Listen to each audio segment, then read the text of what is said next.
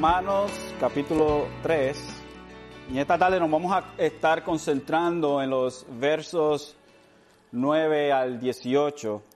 Y he puesto, he puesto como, como tema a, a esta sección la cadena del pecado. La cadena del pecado. Romanos 3, 9 al 18. ¿Todos lo tienen? Amén. Así dice la palabra del Señor. ¿Qué pues? ¿Somos nosotros mejores que ellos? En ninguna manera. Pues ya hemos acusado a judíos y a gentiles que todos están bajo pecado, como está escrito. No hay justo ni aun uno. No hay quien entienda, no hay quien busque a Dios. Todos se desviaron, a una, se hicieron inútiles. No hay quien haga lo bueno, no hay ni siquiera uno. Sepulcro abierto es su garganta, con su lengua engañan, veneno de áspides hay debajo de sus labios. Su boca está llena de maldición y de amargura. Sus pies se, apresura, se apresuran para derramar sangre. Quebranto y desventura hay en sus caminos y no conocieron camino de paz. No hay temor de Dios delante de sus ojos.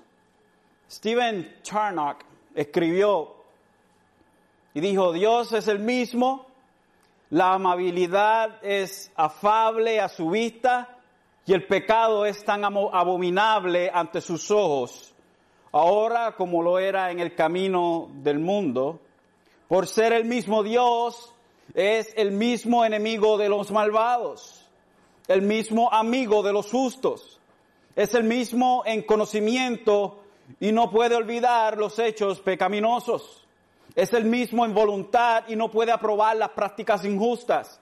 La bondad no puede sino ser siempre objeto de su amor y la maldad no puede ser sino ser siempre el objeto de su ira.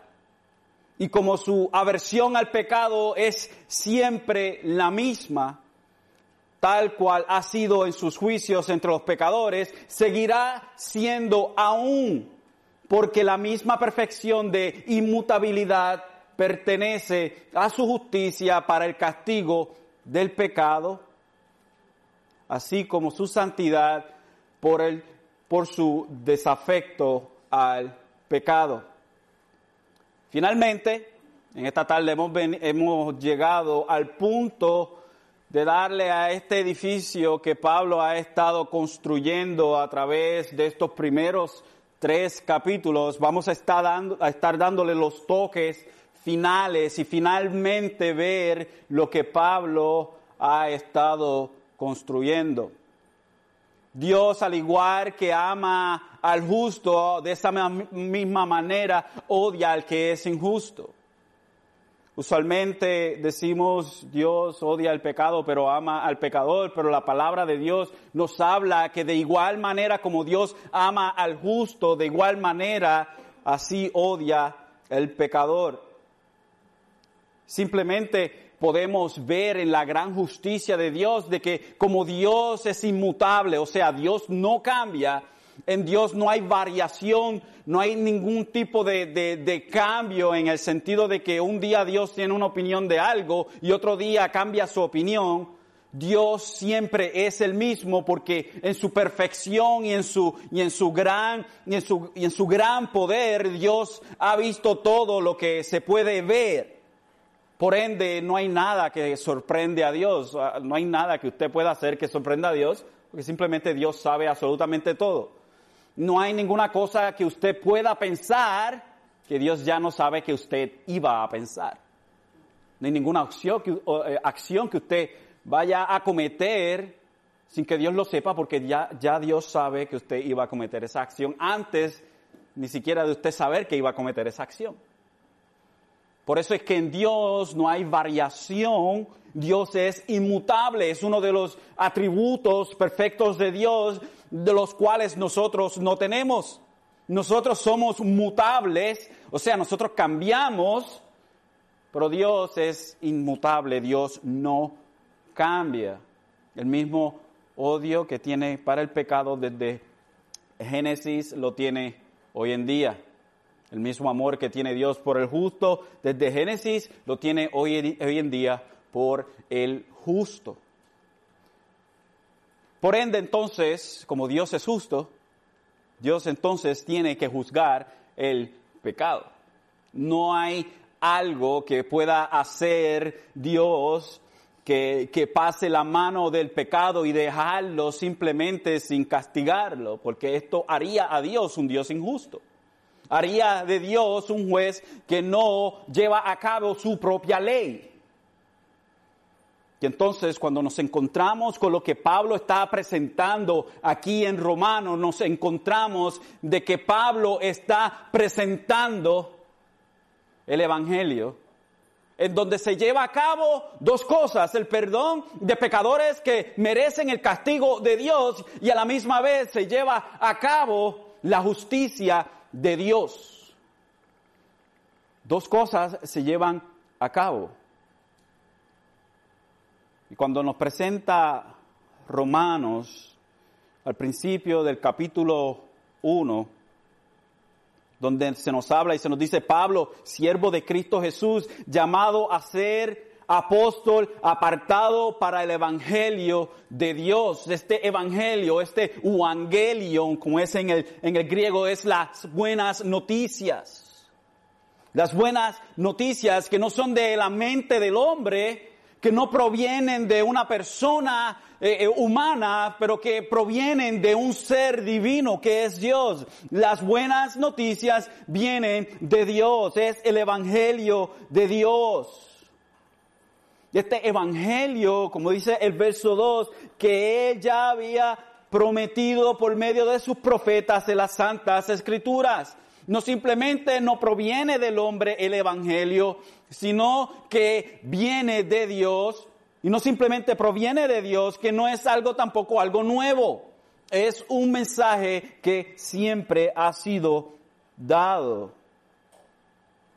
Desde Génesis podemos ver en la, en la caída, y, vaya conmigo a Génesis para que, que tenga una idea más clara en Génesis capítulo 3, verso 15. Génesis 3, 15 nos habla de la caída del hombre. Dios le dijo a Adán, de todo árbol del huerto puedes comer, menos de este árbol que, que se encuentra aquí. Este árbol, de él no vas a comer. Sin embargo, Adán y Eva creyeron la mentira de Satanás y desobedecieron a Dios. Y en Génesis 3.15 se nos ve o se nos presenta algo increíble. Dios le dijo a Adán que ciertamente si comía del árbol ciertamente iba a morir. Y Adán ciertamente murió espiritualmente y físicamente comenzó a morir. Lo único pues que tomó más tiempo. Si esto es Dios en su misericordia, Dios podía eh, eh, completamente deshacer a Adán en el momento en que pecó. Sin embargo, el, el verso 14 de Génesis 3 dice, y el Señor Dios dijo a la serpiente, a Satanás, por cuanto has hecho esto, maldita serás más que todos los animales y más que todas las bestias del campo, sobre tu vientre andarás y polvo comerás todos los días de tu vida. Y pondré enemistad entre tú y la mujer, la única mujer en ese momento era Eva, pero descendiente, y entre tu simiente y su simiente, entre tu descendencia y su descendencia. Él te herirá en la cabeza y tú le herirás en el calcañar. Y esta es la promesa, este es lo que llaman los teólogos el protoevangelium, o el primer anuncio del evangelio, que vendría un Salvador, que vendría un Salvador. Y si vamos más adelante en este mismo capítulo de Génesis, se nos presenta una sombra de lo que sería lo que Dios iba a hacer con el hombre.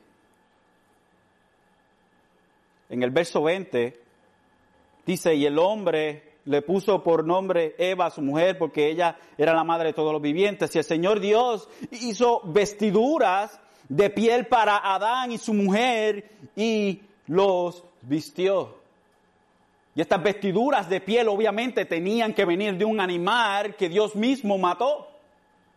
Este animal que Dios mismo mató fue aquello que se utilizó para cubrir a Adán y Eva, a quienes estaban desnudos, y es, y es una sombra de lo que es el pecador delante de Dios, el cual tiene que ser vestido por las vestiduras de Jesucristo. Eso que desde Génesis se nos presenta a nosotros los primeros vestigios del Evangelio. El Evangelio entonces no es nuevo, es un anuncio que no es nuevo, viene de Dios y no es nuevo. Más adelante, en el verso 16 del capítulo 1 de Romanos, Pablo dice, porque no me avergüenzo del Evangelio, pues es el poder de Dios para la salvación de todo el que cree. No me avergüenzo del Evangelio porque es poder de Dios para la salvación. Lo único que puede salvar al hombre es este anuncio. Lo único que puede salvar al hombre es el anuncio de que hay un Salvador, de que hay salvación.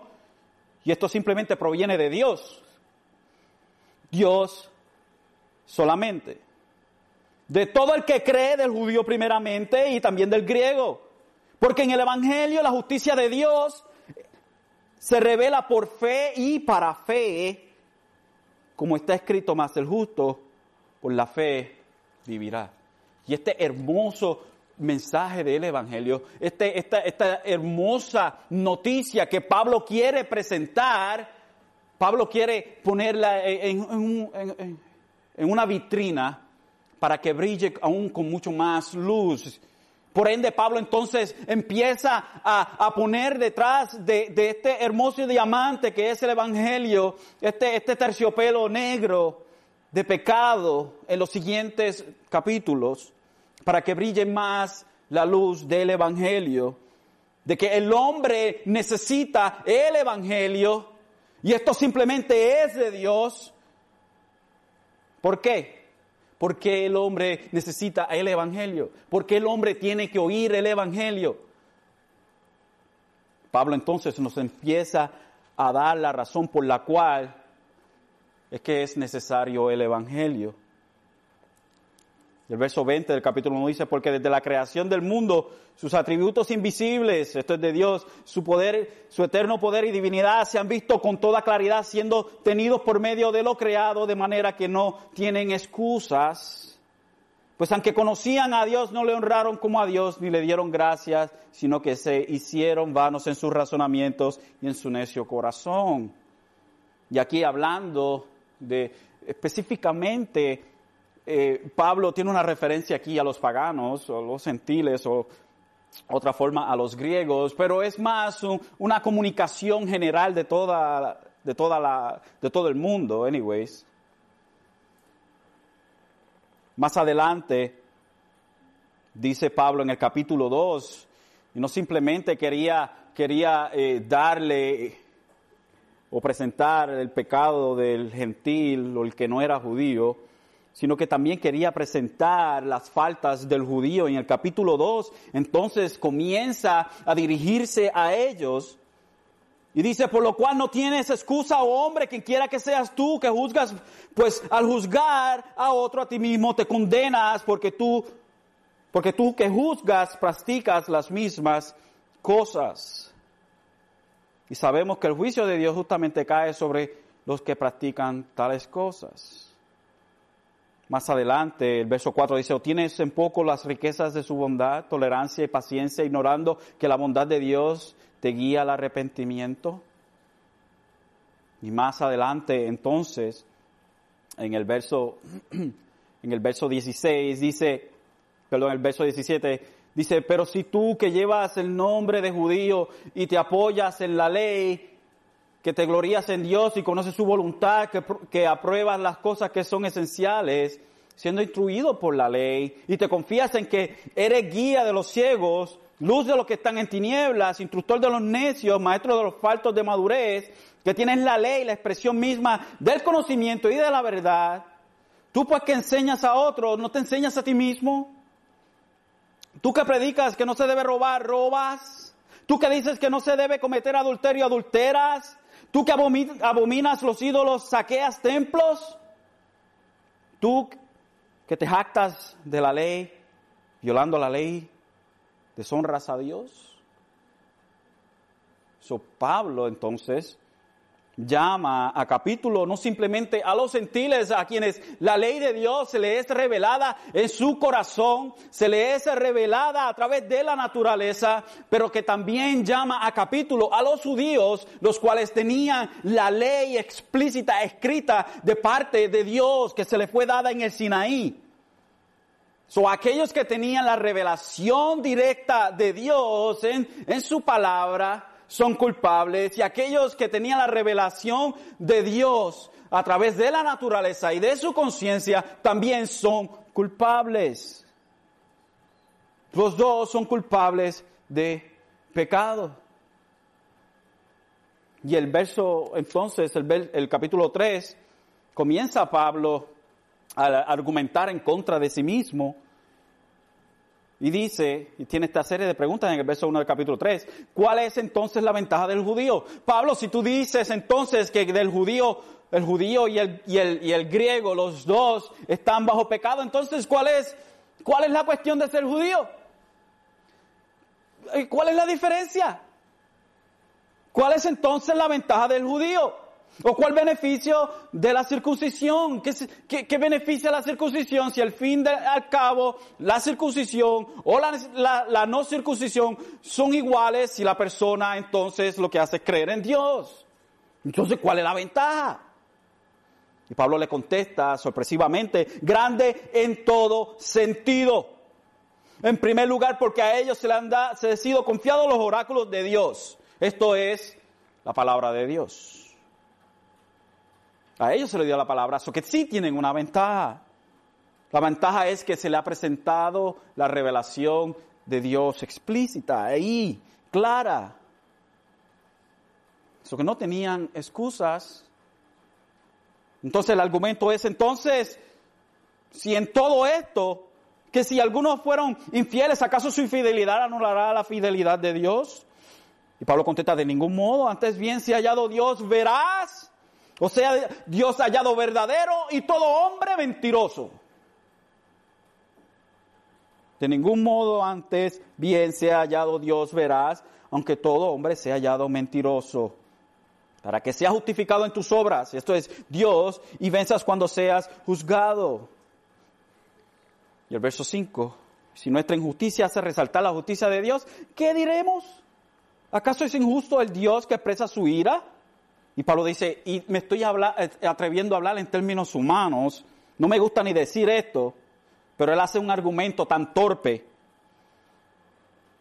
Y este hombre invisible, que está, eh, el cual Pablo está jugando el papel de él, hace este argumento torpe. Si nuestra injusticia hace resaltar la justicia de Dios, ¿qué diremos? ¿Acaso es el, Dios que expresa su ira? Ah, perdón, ¿es injusto el Dios que expresa su ira? Y el verso 6, de ningún modo, pues de otra manera, ¿cómo jugará Dios al mundo? Si Dios es injusto en expresar su castigo, ¿cómo entonces Dios tendría los pantalones para juzgar el mundo al fin del tiempo? ¿Cómo Dios se va a atrever a juzgar a todo el mundo al fin del tiempo si Él es injusto en su juicio?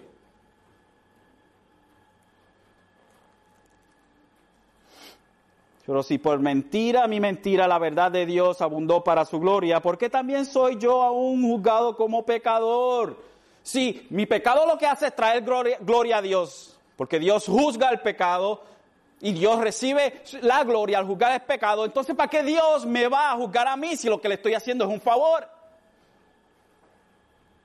Y este argumento torpe, Pablo dice el verso 8, ¿y por qué no decir cómo se nos calumnia? Y como algunos afirman que nosotros decimos, hagamos el mal para que venga el bien, para que venga el bien, la condenación de los tales es injusta, es justa, perdón. Entonces, Pablo dice, a nosotros se nos juzga de estar predicando un evangelio en donde, en donde mientras hay más gracia, o perdón, donde hay más pecado, hay más gracia de Dios. Lo cual es una mentira. Y el que piensa así, dice Pablo, es digno de castigo o es digno de juicio. La condenación de los tales es justa. Y entonces, el verso 9, donde entramos hoy, ¿qué pues? ¿Qué pues? ¿Somos nosotros mejores que ellos?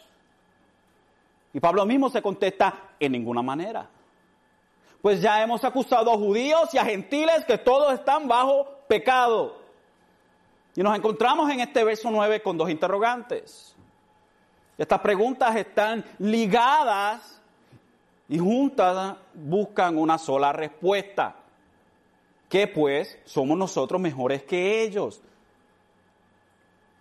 Y es esencialmente la pregunta. La pregunta es, ¿a qué conclusión entonces hemos llegado? ¿Acaso somos mejores que ellos? Pero primero tenemos que, para contestar bien la pregunta, tenemos que identificar quiénes son estos nosotros. Porque si Pablo ya se refirió a los judíos y ya le habló a los judíos, si Pablo ya le, habló a los gentiles o a los paganos, ¿quiénes son estos nosotros? con los cuales Pablo se está identificando. Y la respuesta que tiene más sentido según el contexto de la carta y lo que Pablo quiere presentarnos, que es la universalidad del pecado, es más probable que Pablo, cuando dice nosotros, se refiere a sí mismo y a los que está enviando la carta, que es a los hermanos de Roma. Pero ciertamente podemos abrir el círculo y incluirnos a nosotros mismos. Entonces, cuando vemos entonces el verso nuevamente, ¿qué pues somos nosotros mejores que ellos? Nosotros los creyentes, somos nosotros mejores que los judíos, que los gentiles? De ninguna manera. De ninguna manera. Pues ya hemos, hemos acusado a judíos y a gentiles que todos están bajo pecado. Y para ser claros en esto y no tener ninguna confusión, vaya conmigo a Efesios capítulo 2. Efesios capítulo 2.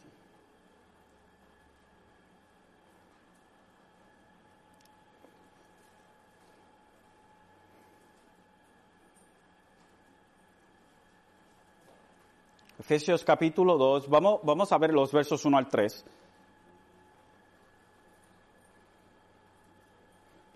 Efesios capítulo 2, versos 1 al 3. Y dice, hablando a creyentes, Pablo a los creyentes de Éfeso les habla, le dice, y Él os dio vida a vosotros cuando estabais muertos en vuestros delitos y pecados, en los cuales anduvisteis en otro tiempo, siguiendo la corriente de este mundo, conforme al príncipe de la potestad del aire, este es Satanás, el espíritu que ahora opera en los hijos de desobediencia. Todo aquel que no está en Cristo es parte o el maligno opera y ellos le siguen. El verso 3 entonces dice, entre los cuales también todos nosotros vivimos en otro tiempo en los deseos de nuestra carne, haciendo la voluntad de la carne y de los pensamientos, y éramos por, por naturaleza hijos de ira, lo mismo que los demás. Así que nosotros como creyentes tampoco podemos decir que somos mejores que el resto. Por eso que, por eso que somos entonces nosotros salvos por gracia. Y si usted mira el verso 4 ahí mismo en, en, Efesios, dice, pero Dios, después que identifica nuestro estado previo antes de venir a Jesucristo, Pablo dice, pero Dios, es como un punto, un punto en, en el que para una acción que se estaba llevando a cabo y nos lleva a, otra, eh, a otro camino. Pero Dios, boom, que es rico en misericordia por su gran amor con que nos amó, aun estando nosotros muertos en pecado, nos dio vida juntamente con Cristo, por gracia sois salvos. Por un regalo inmerecido somos salvos. Eso que nosotros estábamos en la misma condición de aquellos de los que está hablando Pablo. El judío no regenerado y el gentil no regenerado Así que nosotros no somos mejores, nuestra naturaleza es la misma que la de ellos.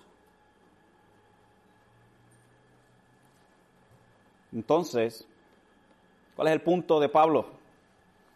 ¿Cuál es el punto de Pablo en esto? Si nosotros entonces ponemos nuevamente nuestros ojos en el verso 9, ¿qué pues somos nosotros mejores que ellos? En ninguna manera en ninguna manera. Nosotros no somos mejores, nosotros creyentes no somos mejores que ellos, porque nosotros andábamos de la misma forma que estaban ellos. Él no nos salvó a nosotros porque éramos mejores o menos pecadores que el resto, pero por gracia Él nos salvó de entre medio de ser hombres y mujeres que odiábamos a Dios entre medio de personas que lo que hacían era correr de Dios y odiaban todo lo que Dios representaba. De ese grupo nos salvó Él a nosotros.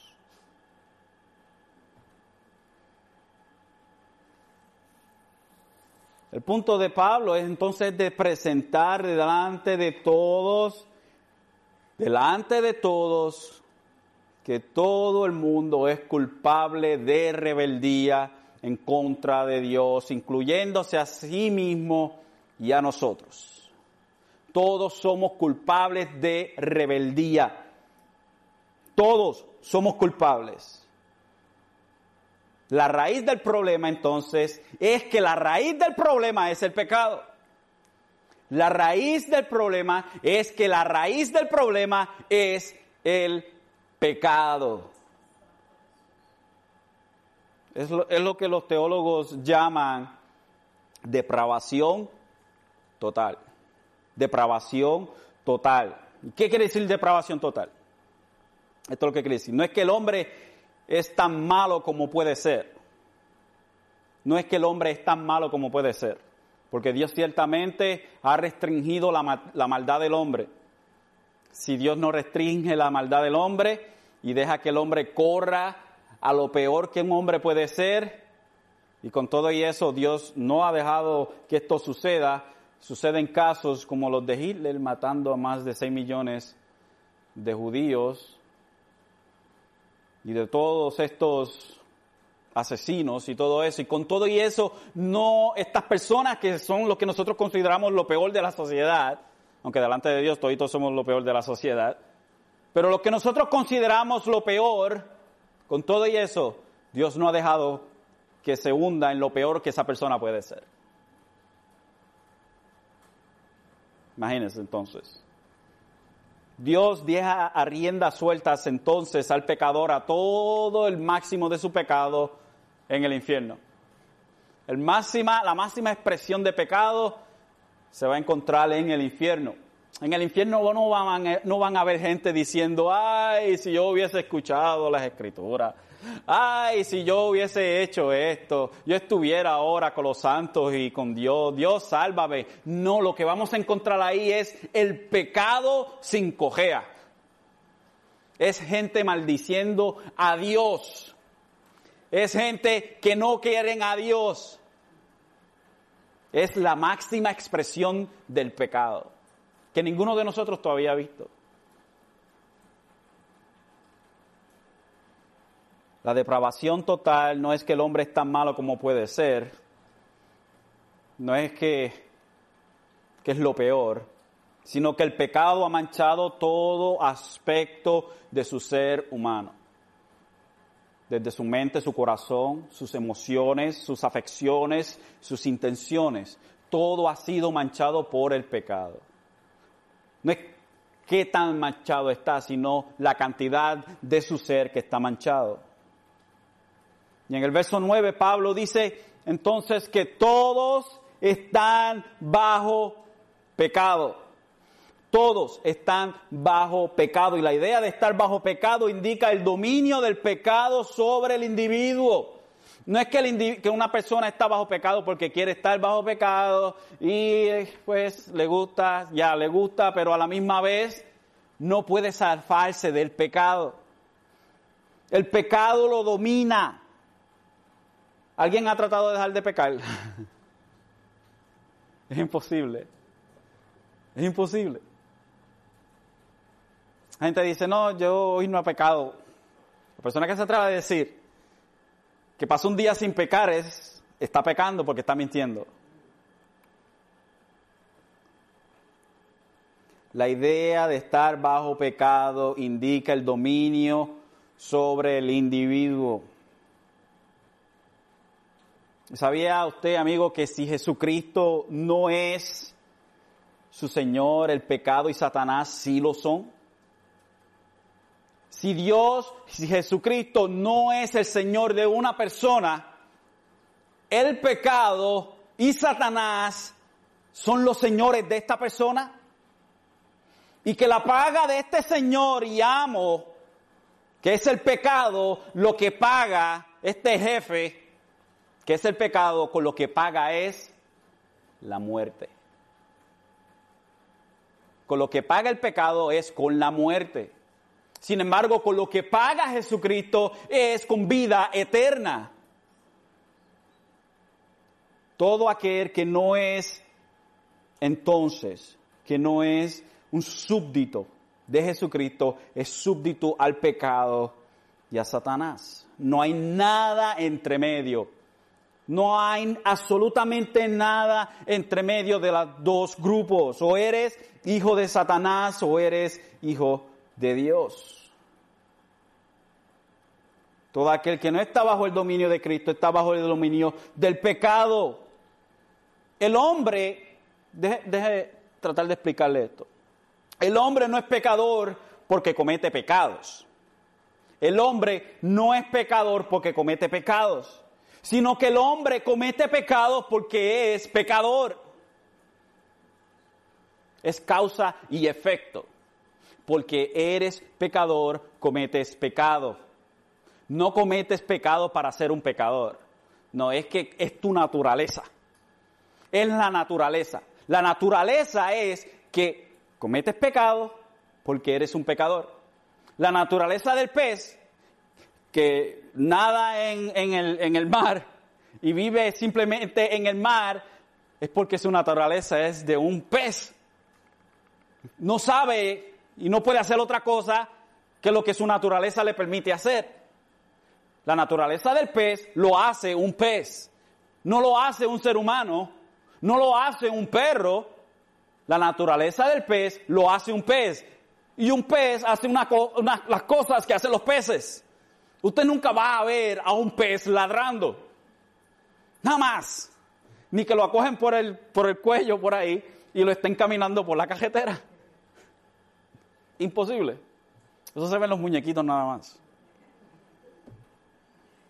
Los muñequitos nada más. Ahora, el lenguaje que tenemos en estos versos que vamos a estar viendo es un lenguaje jurídico. Es un lenguaje jurídico. Y la idea es que Pablo está llamando a la humanidad al asiento de los acusados. Pablo está llamando a la humanidad al asiento de los acusados, porque la evidencia de los cargos en contra de ellos es más que suficiente para hacerle un juicio. O sea, la idea que tenemos aquí es esa, de un juicio y que la humanidad está sentada en el lugar de los acusados. Y en este caso, en este juicio, el testigo estrella es Dios.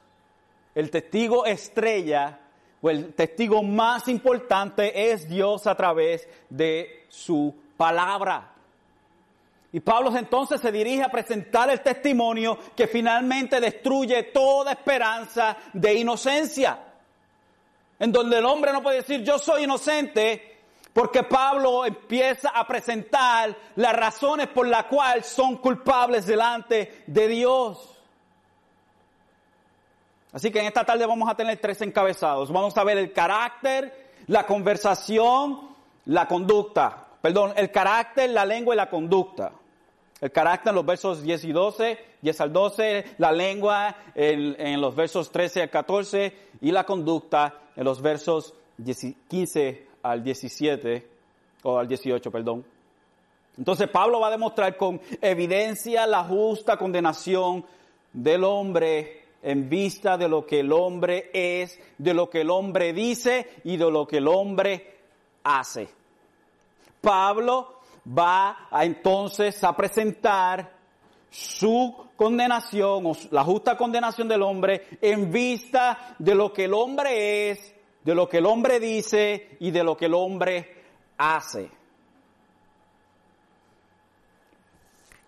William Barclay dice, Pablo hace aquí lo que solían hacer los rabinos en los versículos 10 al 18, porque vemos una interesante composición de versos.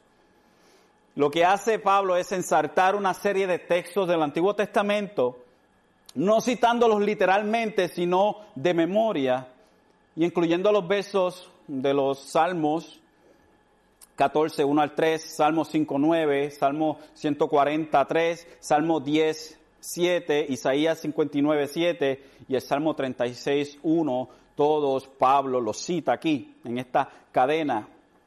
Y era frecuente en la predicación de los rabinos el ensartar textos así, lo llamaban harás, que quería decir precisamente eso, ensartar perlas. So que si lo vemos desde el punto de vista divino, Pablo lo que está haciendo es ensartar una serie de perlas en una cadena. Sin embargo, esta cadena que se nos presenta a nosotros es una cadena de pecado. Por eso le puse por título al sermón La cadena del pecado. Primero entonces vamos a ver el carácter, el carácter, lo que el hombre es. Y el verso, y el verso 10 dice, como está escrito, no hay justo ni aún uno. No hay justo ni aún uno. No hay delante de Dios ni una sola persona que sea recta, que sea perfecta, santa, inocente, buena. No hay. No hay. Bildad, eh, Bildad el Suita dijo en Job 25.4, dice, ¿cómo puede un hombre pues ser justo con Dios? ¿O cómo puede ser limpio el que nace de mujer? Hablando de la humanidad. Si aún la luna no tiene brillo y las estrellas no son puras delante, eh, son puras a sus ojos, delante de los ojos de Dios, ni la luna ni las estrellas son puras, ¿cuánto menos el hombre? Mire lo que dice. A veces nosotros tenemos un punto de vista de la humanidad y del hombre muy alto cuanto menos el hombre, esa larva, y el hijo del hombre, ese gusano. La palabra compara al hombre como una larva y el hijo de ese hombre como un gusano. Jesús en Marcos 10, 18 dijo al, al joven rico, cuando el joven rico viene corriendo y le dice, Jesús, hombre bueno, Jesús le dijo, ¿por qué me llamas bueno? Nadie es bueno sino solo uno, Dios. Y obviamente este joven ni tenía la idea de que Jesucristo era Dios. La idea de él, de este joven, es que Dios era un rabino bueno. Sin embargo, Jesucristo le dice y le corrige, le dice, no hay nadie bueno, simplemente Dios. Y obviamente sabemos que Jesucristo es Dios. Y el verso 11 entonces de Romano, capítulo 3, dice, no hay quien entienda, no hay quien busque a Dios.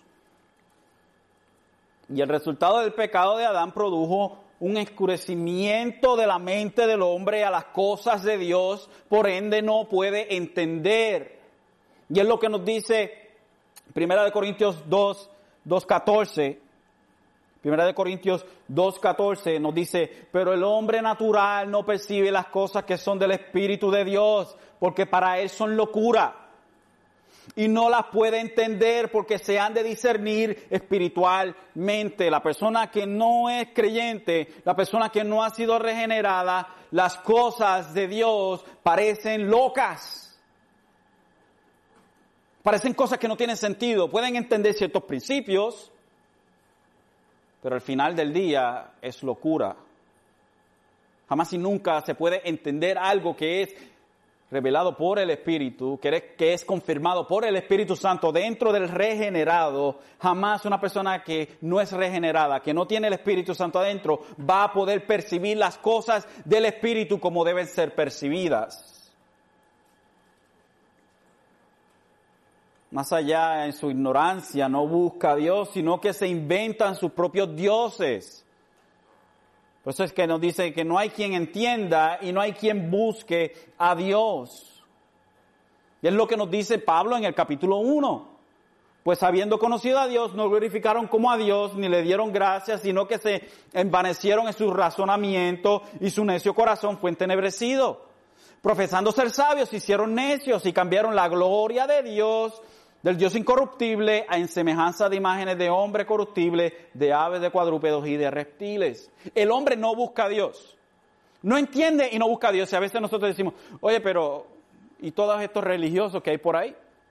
Usted ve gente que, que o son los católicos que buscan a Dios, o, ve eh, musulmanes que buscan a Dios, o, o ven a los que veneran a Buda, que buscan a Dios, los cientólogos estos locos, ah, eh, y un sinnúmero de religiones, hay miles de, de, religiones, en realidad hay dos religiones en el, en el planeta. Está aquella que es lo que Dios prescribe en la palabra, que es que nosotros somos salvos por gracia, y la otra religión es el hombre intentando ganarse el cielo por sus propias obras. Hay simplemente dos. Pero, y eso es del punto de vista de Dios. Pero del punto de vista de hombre, hay miles y miles y miles de religiones. Miles y miles. ¿Y todos qué hacen? Buscando una manera de tener una vida buena después de la muerte. Eso es lo que están buscando todos. Sin embargo, lo buscan en su propia manera. No buscan a Dios, buscan cómo tener esa afterlife cómo llegar al paraíso sin Dios. So, tenemos ese tipo de gente. Pero hay gente que simplemente quiere los beneficios de Dios. ¿Quiénes son estos que quieren los beneficios de Dios? Tienen una idea de que Dios sí existe, de que Dios se debe, debe ser adorado, y simplemente buscan a Dios en el momento que tienen problemas. Oh, Déjame orar a Dios para que Dios me sane a fulano de tal, o me sane a mí, o me quite esto, me dé lo otro. O estoy pasando este, un problema grande y quiero que Dios haga esto por mí.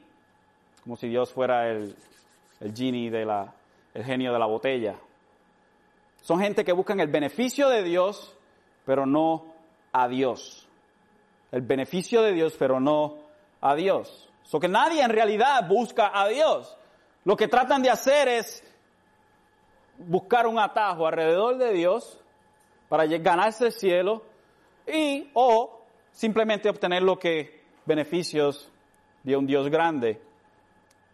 Desafortunadamente la iglesia tiene culpa en esto, porque se predica un evangelio en donde Dios quiere arreglar todos tus problemas, Dios quiere hacer todo esto, Dios quiere darte eh, este, casa nueva, auto nuevo y todas estas cosas, y eso no es el evangelio. El Evangelio a nosotros se nos da el privilegio de sufrir por Cristo. So, aquella persona que viene al Evangelio simplemente para obtener los beneficios no es un verdadero, un verdadero creyente. El verso 12 entonces dice, todos se desviaron aún, a una se hicieron inútiles. Todos. ¿Quiénes son todos? Toda la humanidad.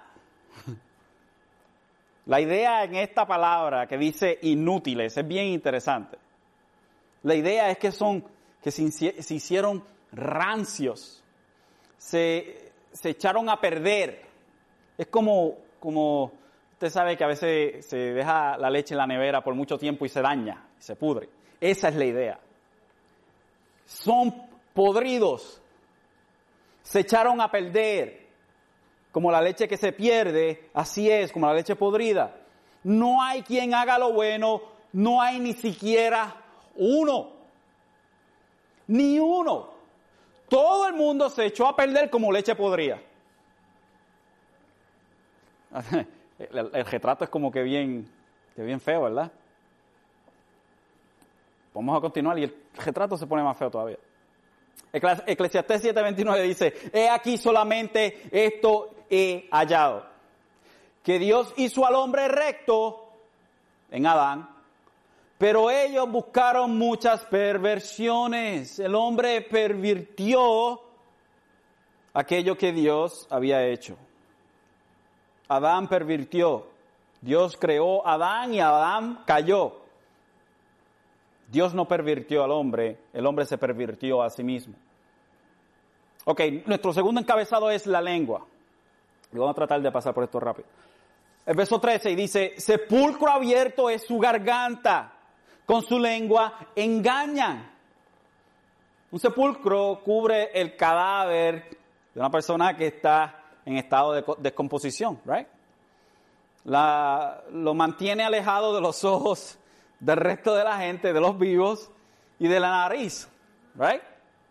Sin embargo, cuando un sepulcro es abierto, el olor de la putrefacción se hace evidente a todos los que están a su alrededor. Y así es el hombre. Cuando abre su boca, se hace evidente la putrefacción de su corazón.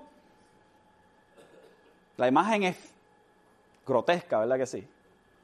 Pero la palabra de Dios dice que cuando el hombre abre su garganta y abre su boca, lo que sale de ahí es pudrición. ¿Por qué? Porque su corazón está podrido. Su corazón está podrido. Mateo 15, 19 dice Jesús, porque del corazón provienen los malos pensamientos, homicidios, adulterios, fornicaciones, robos, falsos testimonios y calumnias. Y Marcos 7, 21 al 23 dice, porque de adentro del corazón de los hombres salen los malos pensamientos, fornicaciones, robos, homicidios, adulterios, avaricias, maldades, engaños, sensualidad, envidia, calumnia, orgullo, insensatez. Todas estas maldades de adentro salen y contaminan al hombre. ¿Qué es lo que contamina al hombre? No lo que entra en su boca, pero lo que sale de ella lo que sale de ella. Entonces el corazón del hombre está podrido. Por eso es que cuando abre su boca, lo que sale es putrefacción de ella. Y continúa Pablo diciendo, veneno de áspides hay debajo de sus labios, veneno de serpiente hay debajo de sus labios. Y la serpiente usted la ve por lo menos las que son venenosas, y abren la boca, cuando van a picar es cuando revelan los colmillos. Y agarran y se encajan. Y ahí de esos colmillos sale el veneno. Y siempre, casi siempre estos venenos de la serpiente lo que hacen es que podrir. Una persona que es picada por una por una serpiente, o que es mordida por una serpiente, la parte usualmente en donde le pica se empieza a pudrir. Hay una necrosis que comienza, las células empiezan a morirse en esa área. So, de la boca del hombre lo que sale es pudrición. El veneno de áspides se asemejan a serpientes que bajo sus labios, en la base de sus colmillos, están equipados con sacos llenos de veneno mortal que mata. Un ejemplo. En primera de Samuel 18, 17, dice, entonces Saúl dijo a David, he aquí, Merab, mi hija mayor, te la daré por mujer, con tal que me seas hombre valiente, o sea, eh, uno de parte de los guardianes del rey, de los que van y pelean por el, por el rey, con tal que me seas hombre valiente y pelees las batallas del Señor. Y mira lo que dice entonces la Biblia sobre la actitud de Saúl en esta instancia, porque Saúl se decía en sí mismo, no será mi mano contra él, si no sea contra él la mano de los filisteos. En otras maneras, David, sé mi hombre valiente, ve y pelea por mí, gana mis batallas.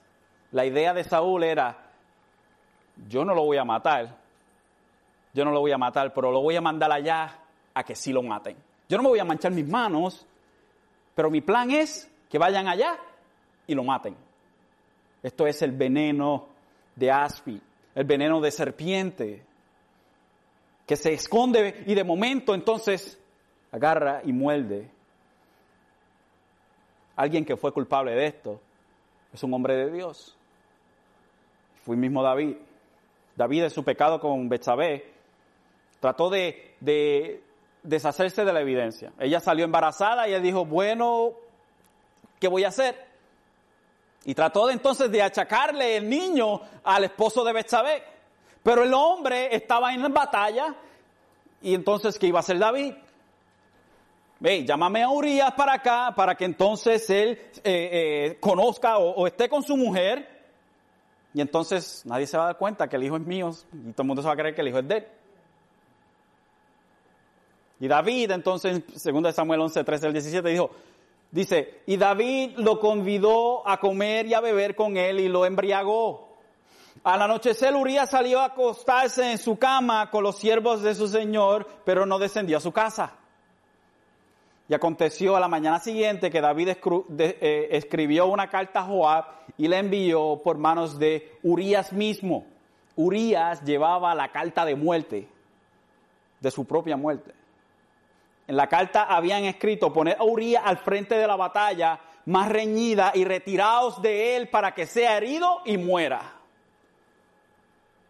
Así que cuando Joab ascendiaba la ciudad, puso a Urias en el lugar donde sabía que había hombres valientes. Y los hombres de la ciudad salieron y pelearon contra Joab y algunos de los siervos de David cayeron y murió también Urias. David, culpable de un asesinato. Veneno de aspi, veneno de serpiente. El verso 14 entonces, continuamos. Dice, su boca está llena de maldición y de amargura y la expresión abierta es una expresión abierta y pública de hostilidad emocional contra un enemigo personal. Hay amargura y maldición. Por Dios que cuando coja este, esa es la idea. Ahora vamos a nuestro tercer y último encabezado, la conducta. Verso 15, sus pies se apresuran para derramar sangre. Y se indica el ánimo dispuesto para hacerlo, la ansiedad por hacer daño. El verso 16, quebranto y desventura hay en sus caminos, la intención de dañar a otros. El 17, y no conocieron camino de paz, o sea, que siempre andan buscando guerras. ¿Cuántas guerras no han habido a través de la historia del hombre? ¡Wow! Guerra tras guerra, tras guerra, tras guerra. Hoy en día supuestamente somos más civilizados y en este, y en este siglo se han matado más gente que todos los siglos combinados.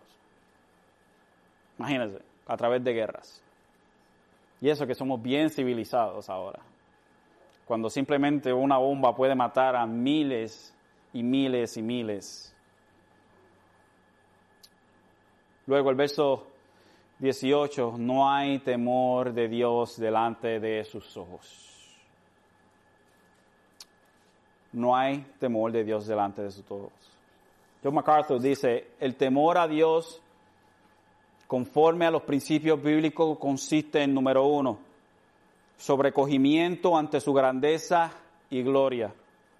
Número dos, terror de los resultados que trae violar esa naturaleza santa.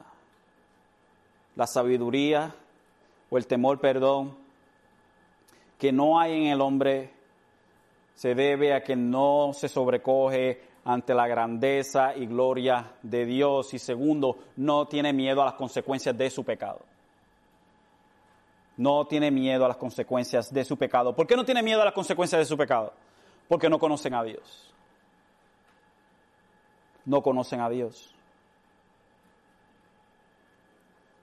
Algo que nos dice Proverbios 1.7 es, el temor del Señor es el principio de la sabiduría. Los necios desprecian la sabiduría y la instrucción. Desprecian a Dios. Proverbios 9.10. El principio de la sabiduría es el temor del Señor y el conocimiento del Santo es inteligencia.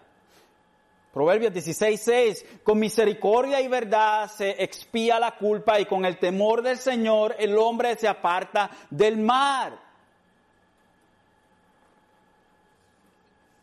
Y en Primera de Corintios 11, 30, por esta razón hay muchos débiles y enfermos entre vosotros y muchos duermen. Cuando tomaban la Santa Cena no tenían temor de Dios y hermanos mismos en la iglesia estaban muriendo y siendo enfermos por no tener temor a Jehová.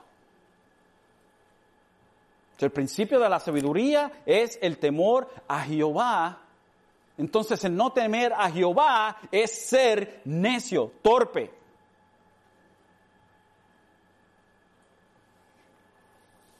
Entonces concluimos con esto. Delante de un retrato tan oscuro que hemos presentado en esta tarde, ¿verdad? Bien oscuro. Tan oscuro que parecería que para el hombre no hay esperanza alguna. De acuerdo a lo que Pablo nos ha presentado a nosotros en este, en esta, este llamado del juzgado, en este juicio, en este tribunal, de acuerdo a lo que Pablo nos ha presentado, no hay esperanza para el hombre. Y ciertamente esto es así, no hay esperanza para el hombre. Para el hombre no hay esperanza fuera de lo que Dios mismo ofrece. ¿Y qué es lo que Dios ofrece? A Jesucristo, su propio Hijo. No hay esperanza fuera del Evangelio. Fuera de Jesucristo no hay salvación. No podemos tratar de ser buenos para ir al cielo, es imposible. Pero si crees en Jesucristo y te arrepientes de tus pecados, serás salvo ahí mismo donde estás. Termino con estas dos pequeñas anécdotas doctor, el doctor Archival Alexander fue un predicador de Cristo durante 60 años. Y en su lecho de muerte alguien leyó, o perdón, le oyó decir a un amigo, toda mi teología se reduce a este estrecho ámbito. Jesucristo vino al mundo para salvar pecadores. Y una vez cuando William J. de Bath ya era anciano, dijo, me va fallando la memoria, pero hay dos cosas de las que me, de las que no me olvido nunca, que soy un gran pecador y que Jesucristo es un gran salvador.